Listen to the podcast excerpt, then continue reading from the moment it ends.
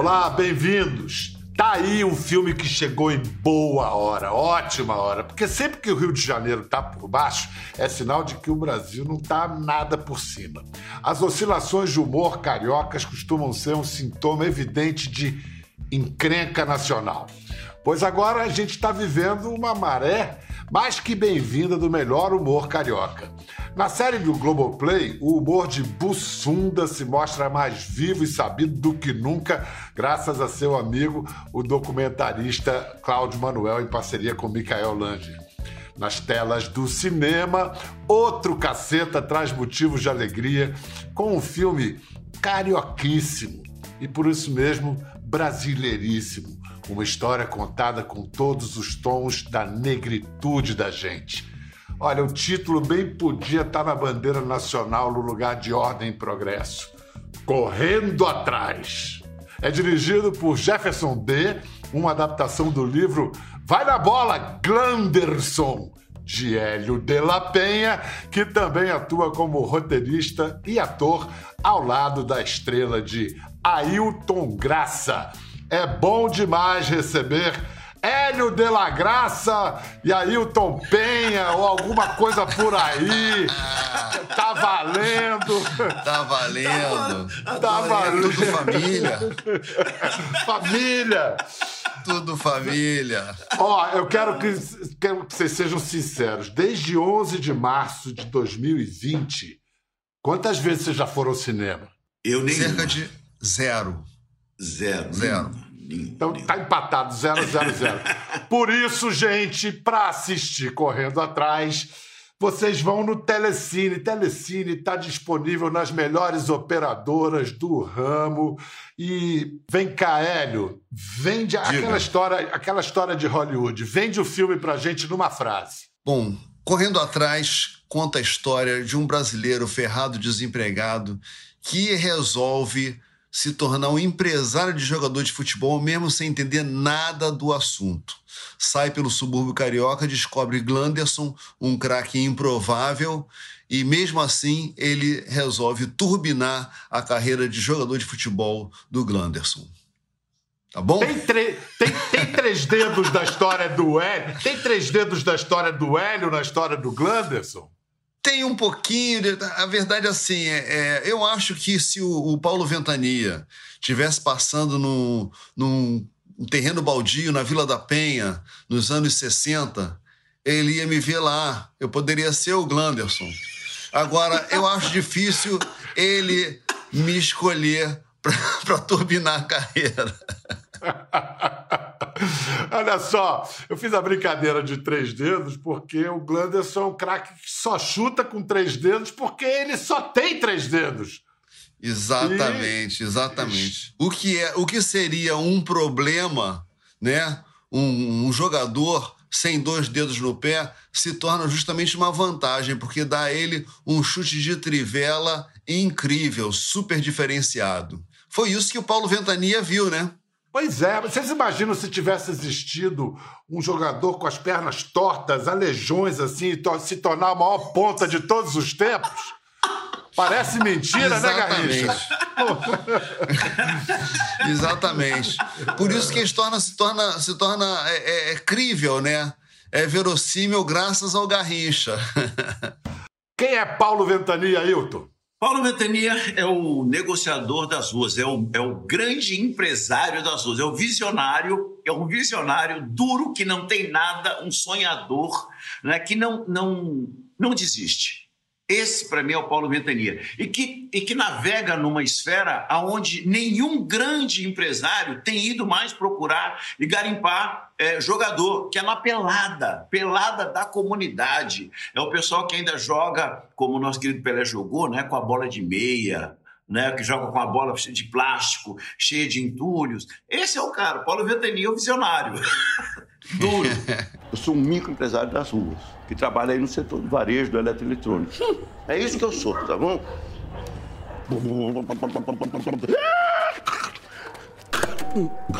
Vai, entra aí, moleque. Limpa o pé, entra no carro, fecha a porta e põe um cinto. Que lindo, sonhar é de graça, né? é. né? A fantasia, é, é, todo mundo pode. Mas vem cá, Ailton. Você já foi um pouco Ailton Ventania? Já, muito, mas muito, muito, Biel, muito. Essa coisa de trabalhar como é, como camelô que o, que o Ventania abre o filme, ele vendendo as bugigangas dele. Eu fui um Ventania, porque eu durante muitos anos sobrevivi de artigos do Paraguai. Então, essa essa identidade com ventania é imediata, porque eu ia para o Paraguai, comprava meus artigos para trabalhar na feira, na feira livre nas esquinas aqui de São Paulo, vendendo as minhas bugigangas, né, para poder pagar os meus cursos de teatro, de cinema. Então, isso já é um DNA que tem no, do, do Ventania, que o Ventania carrega do Ailton. Né? Emprestei isso para o Ventania esse laboratório já estava feito, não teve problema. Já estava feito. É. E, e, da periferia, né? Ai, perdão, e, e, e, nascido e criado em periferia muito próximo da história da Ventania, né? O lugar onde que... eu nasci, foi criado, era próximo. É, não, você vê que o universo da periferia carioca, que, é, que o Hélio descreve, é muito semelhante à periferia paulista também, né? Valores é parecidos. universal. Ele, é bem brasileira. As periferias são tão semelhantes, tão parecidas, que esse filme que se passa no Rio de Janeiro, ele foi rodado em Muriaé, entendeu? Pois é. Se você não contasse, eh, não fosse você contando, eu não acreditava, porque é, é Rio, você olha aquilo ali, é comunidade do Rio. Ah, uma coisa, é, só finalizando essa coisa de Muriaé, foi uma acolhida que eu nunca tinha visto uma cidade inteira que se mobilizou para fazer o cinema. Eles respiravam o cinema junto com a gente. A acolhida que a é. gente teve lá, eu acho que a gente não teria em nenhum lugar, em nenhum lugar do Rio e nem de São Paulo. A acolhida daquele povo, eles mergulharam junto no filme, eles viveram pelo filme. Então, para a gente é uma gratidão enorme falar de Muriaé. Queria lembrar que tudo que vocês falaram de Muriaé é um exemplo bem claro para as pessoas entenderem a indústria da cultura, do cinema, nesse caso, mas do teatro, o quanto gera de emprego e prosperidade cada produto claro. cultural. O filme é, é, um barato. Vem cá, esse menino aí, esse Juan Paiva, faz um Glanderson, caramba, Nossa. brilhante. Mais uma cria do Nós Muito do Morro, bom. não é? É. Um baita do ator. Nós do Morro, que tem o dedo da Rosane Svartman, que fez a novela totalmente demais, onde ele estava, e vocês também estavam. Foi nessa época que vocês firmaram, vocês firmaram essa parceria nessa época? Eles não estavam sabendo, Bial, mas eu estava na novela só para ser olheiro do elenco de Correndo Atrás. aí eu falei, pô, tá aí uma boa oportunidade de ver uns atores atuando e tal. E, e aí tinha esse núcleo familiar. O Ailton Graça, a Lelê e, e, o Juan Paiva, eles eram uma família, uma família do subúrbio, e o Juan Paiva fazia o papel de um, um, um, garoto que queria ser jogador de futebol. E teve um problema, ficou deficiente. Então, quer dizer, eu falei, pô, esse é o cara. Esse é o cara. e tá todo mundo no filme. Lelê, lindíssima, gata pra caramba. O, além do, do Ailton Lázaro Ramos, Juliana Alves. E, o, e, o, e o, o, nosso Ailton Graça, como ele mesmo diz, ele é o protagonista do filme.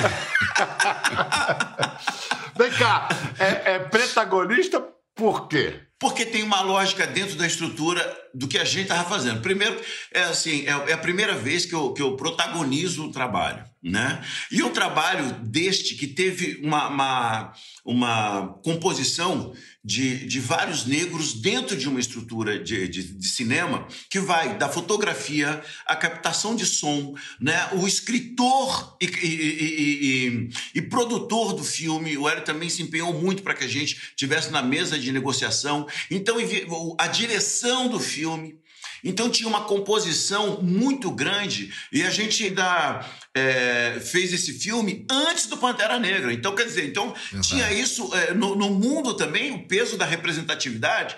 Né? Tudo bem que a gente estreou tardiamente, mas nós fizemos esse filme né? dentro desse, dessa visão muito antes do Pantera, Bial. Ailton, é verdade que foi a primeira vez que você teve uma negra como par romântico, a Juliana Alves? É a primeira vez, eu nunca tive. Dentro de toda a história da, da teledramaturgia, né? Eu nunca tinha tido um par romântico. Eu tive dentro do cinema, no, no, no Majestade, mas ali era um, era, era, um trisal, não era um casal, era um trisal, né? na verdade. Né? E, a, e, e a primeira vez que eu tive fazendo um par romântico e com uma história genuinamente desse, dessa, dessa camada da população que não é vista e retratada no cinema. E quando ela é vista, ela é retratada numa esfera mais marginalizada, mais vulnerável. O que o Hélio propõe aí é um outro lugar, é um outro lugar de tentar fazer comédia com essa camada social que às vezes é, é, ela toda a gente sempre tem troca né, de presidente, governadores. Essa, essa camada social sobrevive a todas essas, essas trocas. Ela está lá, ela resiste, não, ela existe, né, independente de qualquer sistema político que opere o país, né, ou a nação, o mundo. Né? Ela resiste, ela está lá existindo. Deixa eu te dizer uma coisa. Um dos beijos mais lindos dos últimos anos no cinema brasileiro. É um movimento de câmera tipo Deus e o Diabo, a câmera Nossa, rodando. É, é muito é, legal. E ela que me pega, né? Tem um momento Exato. em que ela que puxa. Não conta, não conta. Ó o spoiler, ó o spoiler, ó o spoiler. Você ia dizer uma é, coisa, Hélio? Não, eu ia dizer que também vai ficar difícil superar a dança de Ailton Graça e Juliana Alves. Qual é o, o filme que tem um mestre-sala e uma rainha e de rainha. bateria como protagonistas? Rapaz, ali não, não precisou de dublê, vou te contar. Disseram muito no pé. Olha, para vocês dois essa pergunta, mas vamos lá, Hélio. O, o, o que que. A, qual a diferença? Chamar o Jefferson para dirigir o que que teve a ver com a cor dele, com a origem dele? O que teve a ver com o Jefferson, ele foi chamado é, primeiro o seguinte, ele foi, ele foi, me foi apresentado por um diretor de fotografia chamado Gustavo Adman. Eles estavam fazendo juntos o filme Brother. Aí eu estava em São Paulo e liguei para ele, eles estavam rodando no Capão Redondo. Aí eu fui lá, conheci o Jefferson e fiquei encantado, a gente já se entendeu na conversa e tal. Então, a rigor, ele foi chamado pela competência, entendeu?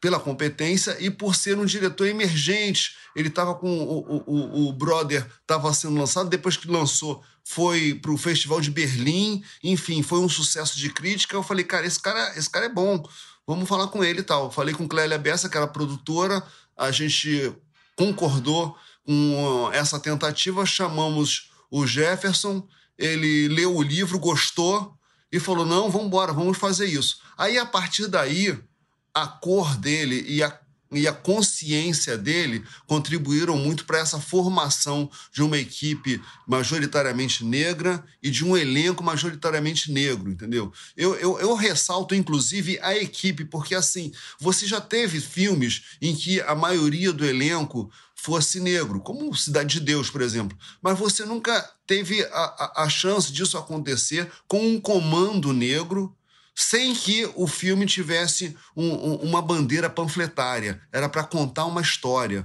Por isso que o, o, o Ailton Graças logo fala do, do do Pantera Negra, porque a é. gente fez o afrofuturismo antes do Pantera Negra. A gente simplesmente contou uma história. É uma história brasileira.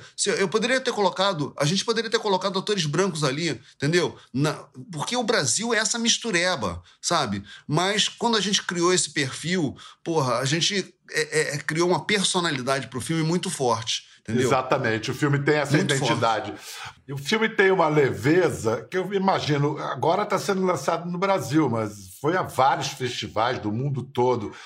Hélio, o pessoal se surpreendia de alguma maneira com o filme? A gringa? Sim. O pessoal tinha uma surpresa muito agradável que veio ao encontro da minha, da minha concepção do livro, que aliás você leu, me, me elogiou, muito obrigado. A minha motivação para escrever o livro, Bial, foi, é, foi que o, o subúrbio naquela época estava sendo muito retratado pela violência, né? tanto no noticiário quanto na ficção. E eu falei, cara, não é possível que só se veja isso no subúrbio, que o subúrbio seja só isso, pô, sabe? Vamos resgatar a, aquele espírito de chuvas de verão do Cacá Diegues, o espírito de leveza de outras histórias dos outros brasileiros que são na grande maioria do subúrbio carioca, entendeu? Por que falar apenas da exceção, sabe? Vamos falar da, da, da galera que mora ali, da, daquela, daquele encontro, daquele, daquela alegria que existe, entendeu? E geralmente você, se você faz um filme de ficção e que você junto um elenco majoritariamente negro, você obrigatoriamente faz um drama faz uma coisa pesada, mostra a tristeza, como se ser negro é ser triste. Não, tem muita alegria, mas muita alegria. E eu queria mostrar isso, queria mostrar um subúrbio mais leve, um subúrbio do meu tempo, enfim. Então tinha é, é, é, essa, essa ideia, sabe? E aí o que acontece? A gente vai passar o filme. Eu, eu fui no festival de Nova York fui no festival de, de Miami. E o filme passou em vários outros. Teve em Los Angeles, teve em Chicago, teve em Paris, teve em Lisboa, teve em Berlim, teve em Roma.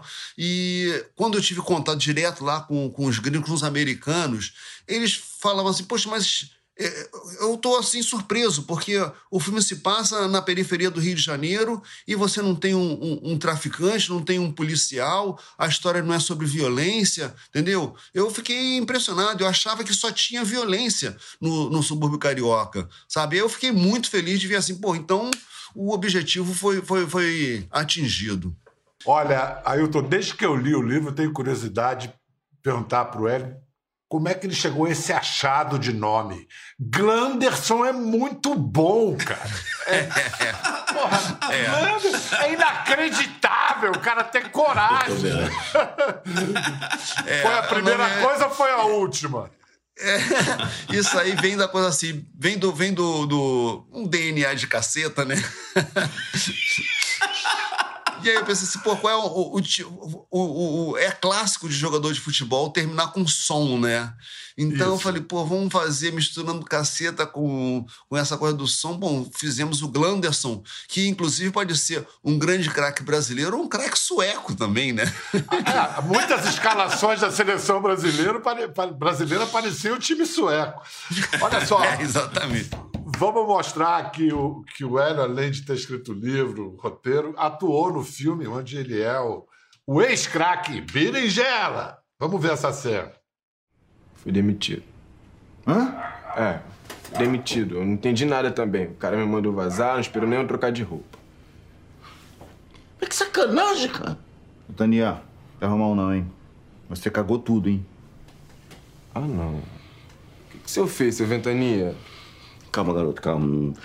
Foi um mal entendido. Logo, logo isso se resolve. Resolve como, rapaz? Tu queimou o filme de geral. O meu, o seu. E principalmente do moleque aqui. O que que houve? O, o que que houve, seu Ventania? O que que houve, Brigel? Ventania agrediu o Jerry. Quê? Tu... Não, foi um acidente. Agrediu o Jerry? Foi um acidente. Foi um acidente, entendeu? Acidente, meu irmão. Tu acha que agora o pessoal vai ficar com beninha de você? Tu machucou um figurão do clube. E o pior, o nosso contato com o futuro desse garoto aqui. Com o futebol europeu, com os Estados Unidos, com a China. Com a China, meu irmão. Com a China, meu. Com a China. Não vou nem contar o fim do filme, que é de uma poesia, é, é uma fantasia, é lindo, assim. Falar em acidente, assim como o Ventania machucou por acaso, por acidente, o, o pobre Lázaro Ramos, o Jerry, o Hélio, assim como todos os cacetas, ele se tornou ator, assim, foi um ator acidental. E eu acho que ele ficou bom nisso, não é não, Ailton? Qual é a sua resenha da atuação do Hélio como ator? Não, é fantástico, é, porque assim, a, a, gente teve... Uma das características também importantíssimas no filme é que a gente tinha o autor ator dentro do trabalho. Então você dialogava diretamente com o autor que estava escrevendo ali. Então a gente podia discordar. Eu podia, eu, né, nessa construção toda, eu podia discordar dele, falar não, Ventania não é assim não.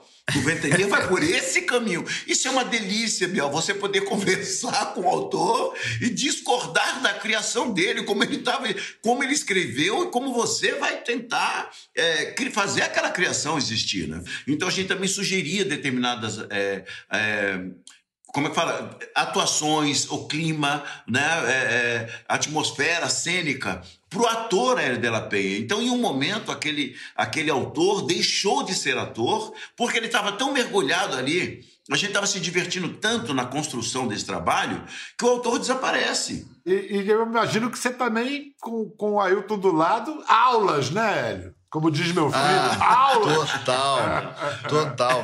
Eu, eu, eu, ficava muito impressionado com o Ailton, porque eu via assim, eu falava, mas eu não escrevi isso, sabe? mas tá bom esse negócio. Esse negócio tá ficando bom. Ailton, você tem uma marca do humor, um traço de humor nos seus personagens. Você, bom, nasceu com graça até no nome, né? E eu não tô nem aí pra essas línguas de trapo que adoram falar mal da vida dos outros e não suportam ver ninguém no Menais. Eu queria levar do Botafogo. Não tem Botafogo, não. O que, que é esse aqui? Eu não sei que time é esse. É da China esse boneco, vem de lá. China! China, China, China, China, China. Você eh, sempre foi mais para esse lado de fazer rir ou você aprendeu isso com a profissão? É, aprendi isso com a profissão. Na verdade, eu tenho, eu tenho um, um é, na vida, né? Eu tenho esse excesso de humor, né? Eu já perdi até amigos por causa desse excesso de humor que a gente tem de fazer a piada errada na hora errada. Mas eu tenho isso na vida. Eu levo a vida com essa, com essa alegria mesmo. Não tem outro jeito. É, é o meu jeito de, de vivenciar. Mas eu também gosto de fazer. É, outros tipos de trabalho que está dentro do drama, até mesmo próximo da tragédia. Eu tenho um histórico também, Bel, que eu fui palhaço de circo. Né? Eu fui palhaço dentro do circo Escola Picadeiro. Né? E a gente recorreu também ao treinamento nesse trabalho com a Beth Dorgan, que é considerada a melhor treinadora de clowns do país. A gente veio para cá, é, eu e o Juan, ficamos atentamente com ela, porque essa dupla, né, apesar de todo, ah, é o protagonista, é o protagonista do. Não, é uma dupla ali que está fazendo. Né? Esse, esse, jogo precisa existir através dessa dupla, né, dos, dos dois tipos de clowns ali com perfis diferentes. E o Juan é que fazia, é, é, é, municiava né, o Paulo Ventania, o Paulo Ventania municiava o Juan. E essa cena que você exibiu pra gente, a cena do carro, para mim é a cena que, que demonstra o elo desses dois clowns. A partir do momento que ele é, imagina um carro, o outro entra dentro do carro, põe o cinto, liga o som, coloca o óculos. Gente, a dupla se formou naquele momento, houve uma conexão é uma cena de circo. É uma cena de, de circo. circo. Pantomima. Maravilhoso. Muito. Vou falar mais de futebol um pouco. Que é o seguinte: o, Hélio, o Hélio queria ser jogador de futebol, ele não conseguiu na vida real e nem na ficção. No, no pior time do mundo, ele foi ser repórter. Olha só. nem no pior time do mundo. Tabajara Futebol Clube. O pior time do mundo. Mais uma derrota sensacional do Tabajara Futebol Clube. Dessa vez, o time se superou e perdeu de 92 a 0 para a equipe do São Ratazano. Vamos falar aqui com a equipe vitoriosa. Mickey! Mickey! Mickey, infelizmente, ele não quer falar com a nossa equipe de reportagem. Vamos uma palavrinha de Marrentinho Carioca. Marrentinho, como é que você explica essa derrota para um time de ratos? Peraí, esse time não tem só rato não aí. Ah, não, o centroavante deles, ó. Aquele bigode branco, o cara diz que tem só 20 anos, isso tem mais de 40. É gato, rapaz, fala sério. São ratazano, no, no, no, no. Maravilhoso. Maravilhoso. Fazia torcida, o eco, fazia tudo. Lindo. Hélio, olha só, o Caceta Planeta fazia piada com tudo e qualquer coisa. Mas hoje Verdade. no Brasil parece que a pandemia, somada ao desgoverno atual, tornam difícil até fazer graça. Como é que você acha que o humor pode desatar o nó dessa, dessa, desse Brasil carrancudo de hoje em dia? Eu acho que a gente, através do humor, a gente mostra, um, mostra uma verdade, é, porque é assim que acontece hoje em dia, que toda discussão séria, ela ela cai num vazio, porque as pessoas é, estão muito convictas, estão muito certas, muito seguras de que elas têm, elas têm absoluta certeza de tudo. E então, quer dizer, o outro sujeito que, que se contrapõe a você, ele é um perfeito idiota. E eu acho que o humor, ele vai no. Vai na, no calcanhar dessa história, entendeu? E desmonta. Porque quando você faz a piada e o sujeito riu daquela piada, ele vê, pô, peraí, as, as coisas também têm um outro ponto de vista, tem uma outra forma de você enxergar a coisa. Então, acho que tem é, é, é, esse, esse papel muito, muito importante. Só tem me incomodado ultimamente que o, é, é, é, sobretudo as redes sociais elas cobram muito é, que o humorista fale uma verdade e o humorista mente o humorista é um mentiroso entendeu É, e, e eu acho engraçado que eles cobram-se do humorista falar a verdade, mas os ministros, presidentes, todo mundo pode mentir à vontade, né? Tá trocado, né? O negócio tá Exatamente. trocado. Mesmo porque, através, através do que você chama de mentira, o humorista revela a verdade, né? De um É, jeito. pois é. aliás, a ficção Pois em é. geral. Olha só, é, vamos falar agora de uma outra paixão. Eu sei que o Hélio gosta, mas é uma paixão especial do Ailton Graça e que ainda é um ponto de interrogação: é o carnaval. Ailton, você é presidente da Escola de Samba Lava Pés Pirata Negro de São Paulo. O nome bonito, nome, sobrenome. Vamos lá, você leva fé que vai ter carnaval em 2022? Você acha que isso é um assunto prioritário agora? Já se prepara, não se prepara? Porque com essa incerteza, como é que vocês estão lidando com isso?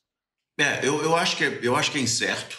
É incerto que, que, dependendo, de- depende muito do, do, do avanço da vacinação no nosso país para a gente ter o, o carnaval. Eu sou um pouco contrário, tá? Então eu faço parte de uma turma que está à frente de uma escola de samba e que não gostaria que tivéssemos também carnaval em, em 2022. Eu acho que a gente podia eh, incrementar um pouco mais a lei Aldir Blanc para tentar entender como é que a gente podia amparar as famílias né, e, e esse grupo de trabalho que está dentro dos barracões, pessoas que vivem do carnaval. Eu sei que, que o Rio de Janeiro tem uma importância gigante, né, porque é, aba- abastece o Rio de Janeiro economicamente, com turismo, com uma série de eventos.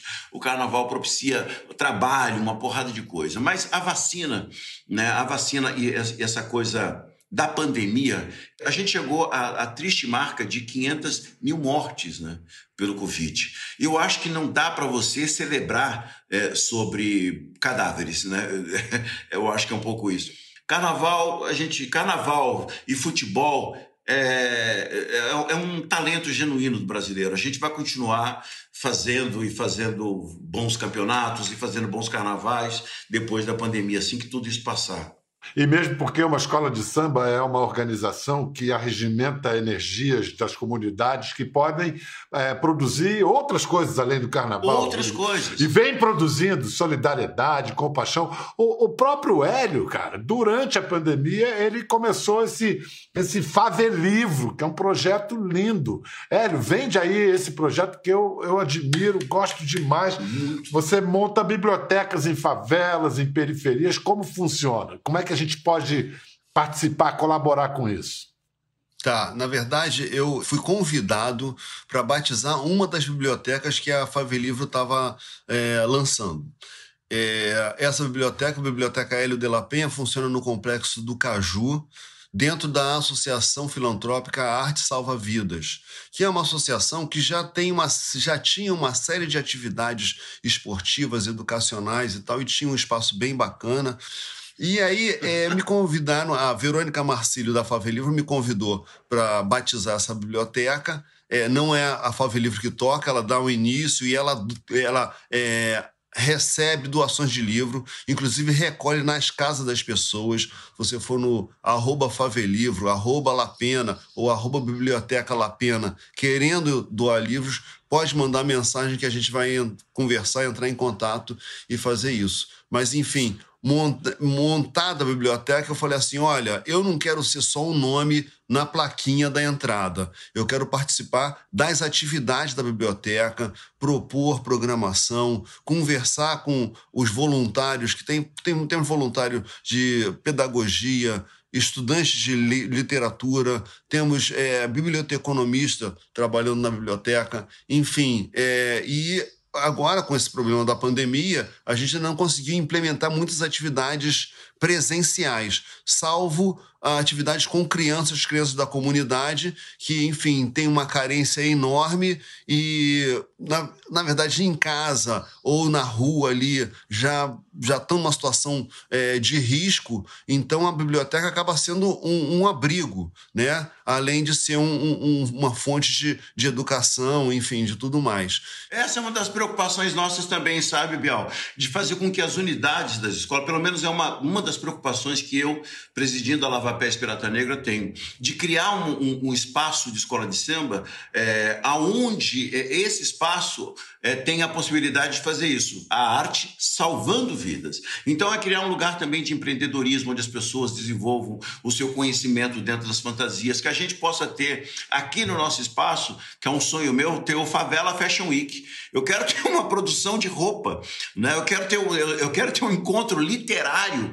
aqui, junto com pessoas que, que escrevem sobre a comunidade, para que as pessoas também tem, possam experimentar a sua produção literária. Tá vacinado, Hélio? Quantas doses? Já tomou as duas? Tomei, tomei a primeira dose. Tomei dia 13 de julho, tomo a segunda dose. Tá. Ailton tá na fila ainda? Também, tô na primeira, não, tomei a Tá primeira, primeira, já tomei tá. a primeira, dia 15 do 7 eu tomo a segunda.